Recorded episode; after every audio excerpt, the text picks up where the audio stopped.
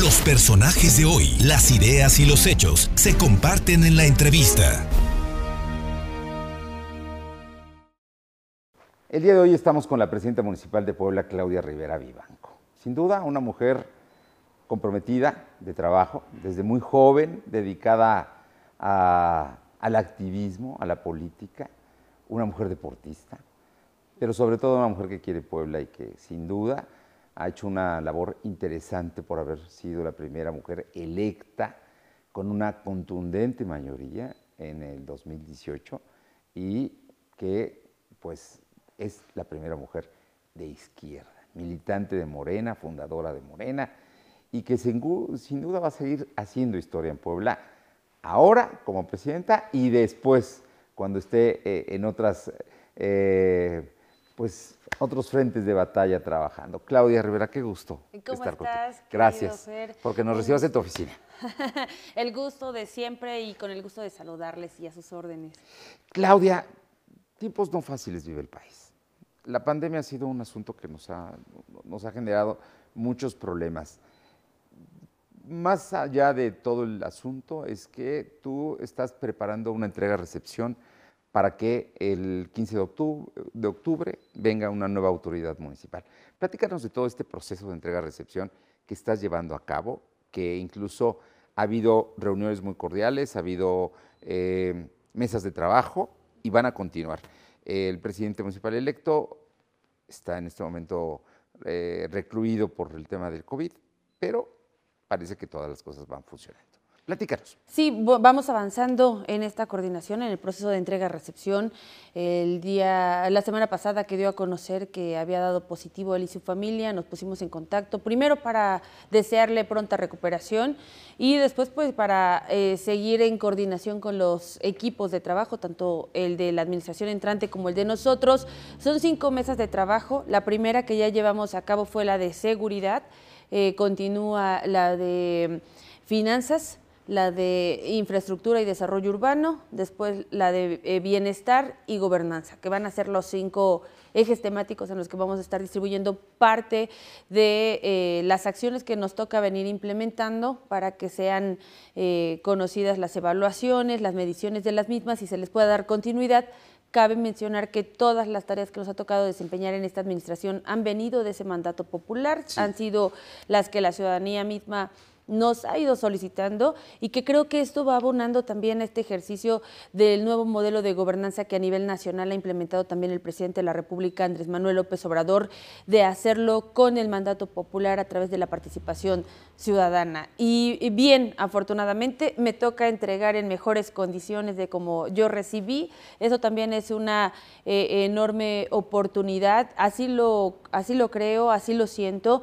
Y bueno, a mí me tocó recibir un municipio que estaba endeudado, que todas y todos sabíamos que llevábamos más de 17 años arrastrando esa deuda histórica, esa deuda pública de, años atrás, de administraciones atrás, y que hoy me da la posibilidad no solamente entregar al municipio libre de deuda pública, sino también con finanzas sanas. A ver, ese tema es muy importante. Mira, yo he tenido sin duda la oportunidad de conocer a presidentes municipales pues, desde hace muchos años, desde la década de los 70 del año pasado, no nacías tú y yo ya andaba reporteando.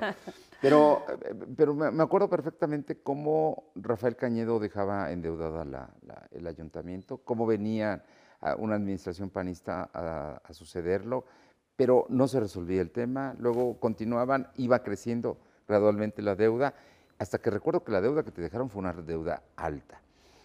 Tema de finanzas sanas. cuéntanos de ese asunto porque es muy importante que la ciudad sepa, que los poblanos sepan por qué es tan importante desde la administración pública las finanzas sanas y el que no se endeuden los gobiernos de Morena.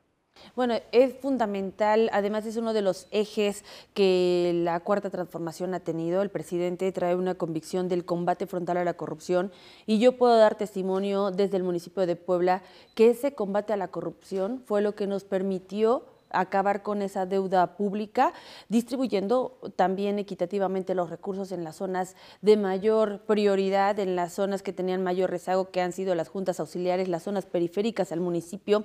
Y esta, este combate a la corrupción, este ejercicio de rendición de cuentas también en tiempo real, ha permitido un manejo adecuado de las mismas. Hoy entrego libre de deuda pública al municipio, acabada esta deuda que nos habían heredado, con finanzas sanas y además con recursos propios para que la siguiente administración no solamente concluya sus dos meses y medio de este año, sino para que tenga, y así lo van a poder observar en los estados financieros, para que tenga recursos suficientes que permitan desde el día 1 de 2021 continuar con estas acciones, con estas tareas en beneficio o para el desarrollo de la, de la ciudad de Puebla, que eso me parece algo muy alentador para las poblanas y para los poblanos y por supuesto también eso es un camino mucho más fácil de transitar para la administración entrante. Yo así hubiera querido eh, recibir, ¿no? Con, con, recursos suficientes, este, sin deuda, no fue así, eh, pero hoy tengo yo la posibilidad de no solo dejar un mejor caminito para las siguientes generaciones, para la siguiente administración, sino también la posibilidad de darlo en mejores condiciones y de hacerlo con, con, esta convicción que además tengo. Oye, cuando hablas de los recursos propios, eso es muy importante porque a nivel federal el presidente ha sido subrayado mucho que los estados y los municipios deben tener recursos propios.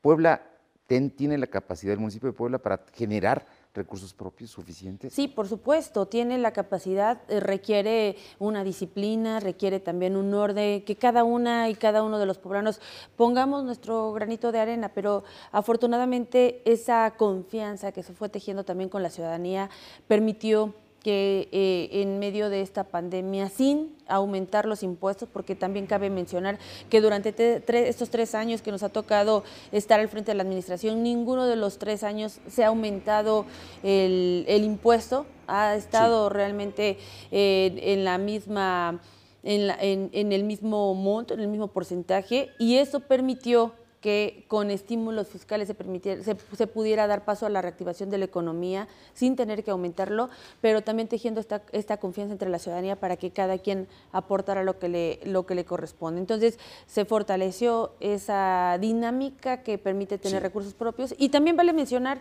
que los recursos federales que el gobierno de México envía eh, cada mes, cada, cada una de estas administraciones, es también la primera ocasión en el histórico del gobierno municipal que llegan de manera puntual, que llegan mes con mes y que yo estoy convencida que así seguirá siendo en los siguientes años también con la otra administración. Un tema muy importante. Cuando tú llegaste al gobierno de la ciudad de Puebla, había una percepción hasta del 95% de inseguridad. O sea que más de 9 de cada 10 poblanos nos sentimos inseguros en la ciudad de Puebla. Ese índice de percepción ha bajado. No ha bajado la inseguridad porque ese es un fenómeno nacional.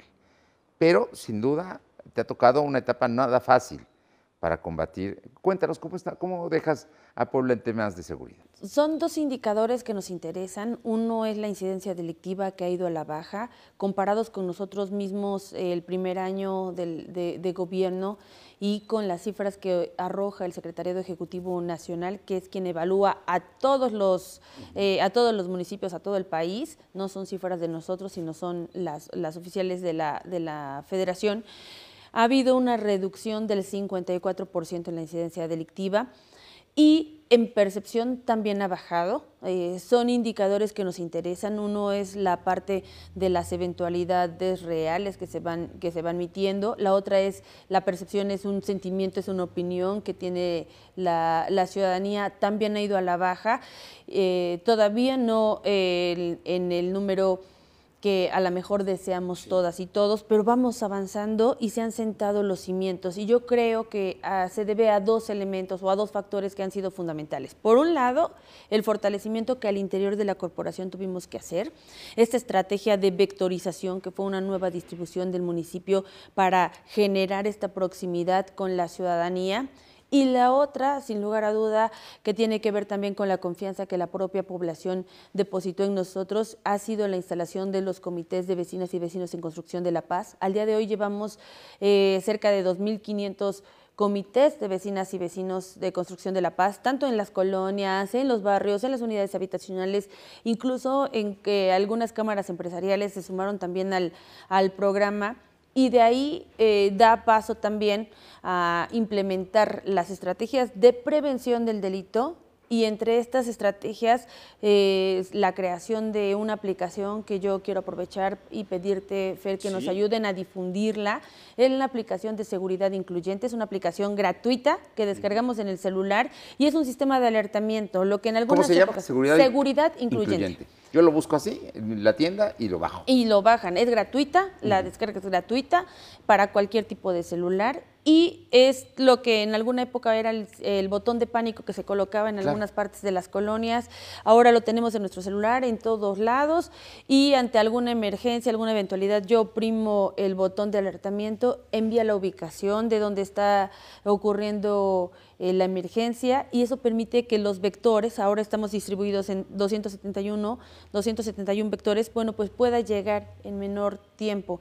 El año pasado es un dato importante, el año pasado todos los llamados de auxilio que recibimos por alguna situación en transporte público, todas fueron detenciones.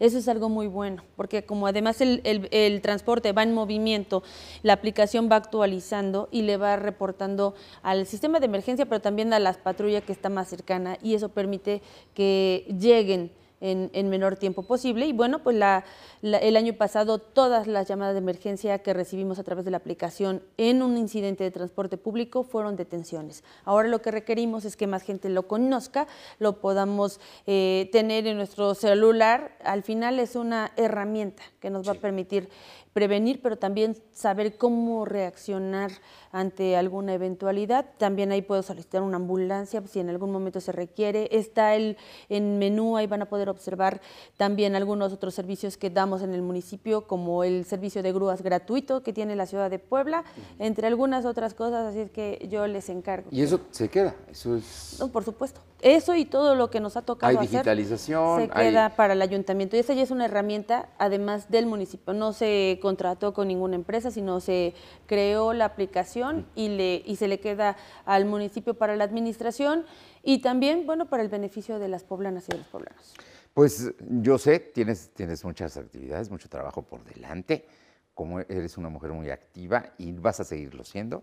Yo no estoy seguro que tú vas a seguir haciendo política porque te gusta, porque lo sabes hacer y porque tienes compromisos de militancia con Morena. Pero tu mensaje para, para terminar esta entrevista. Bueno, es que yo dices bien, Fer, porque yo antes de tener este encargo ya había decidido involucrarme en, participar en muchas de las causas sociales de mi país. Para ir construyendo, pues tenemos que abonarle. El ejercicio de nuestras libertades, de nuestros derechos, va de la mano con nuestras responsabilidades como ciudadanas y como ciudadanos. Así es que eh, voy a continuar en ello, desde diferentes trincheras, pero siempre tratando de buscar ese bien colectivo. Ahí voy a seguir. Ya más adelante les iré dando a conocer en qué, en qué actividades, pero ahora a cerrar con, mucha fuerza, con el mismo compromiso hasta el último segundo que dura este, en, esta encomienda que me otorgó la ciudadanía. Trabajar para el pueblo de Puebla es un gran honor, realmente. Es eh, un proceso que, que, una tarea que no es fácil, es cierto, también la debo de decir, pero que representa un gran honor poderlo hacer en esta ciudad que te vio nacer y que como una hija de esta ciudad, pues me corresponde también eh, contribuir. Yo les invito a todas y a todos a que sigamos cuidándonos, a que no bajemos la guardia. Los que faltan de vacunarse, hay que vacunarse. Es al, al final una herramienta para prevenir este, y hacerle frente a esta pandemia y a dar lo mejor de todas y de todos nosotros. Yo creo en esta parte cada mañana tenemos la posibilidad de decidir qué persona queremos ser y hay que elegir una que se sienta feliz, que se sienta satisfecha con ella misma, pero que además eh, pueda transmitir e inspirar en el bienestar colectivo. Claudia Rivera Ibanco, muchísimas gracias. A ti, Fer, muchas gracias. Los personajes de hoy, las ideas y los hechos se comparten en la entrevista.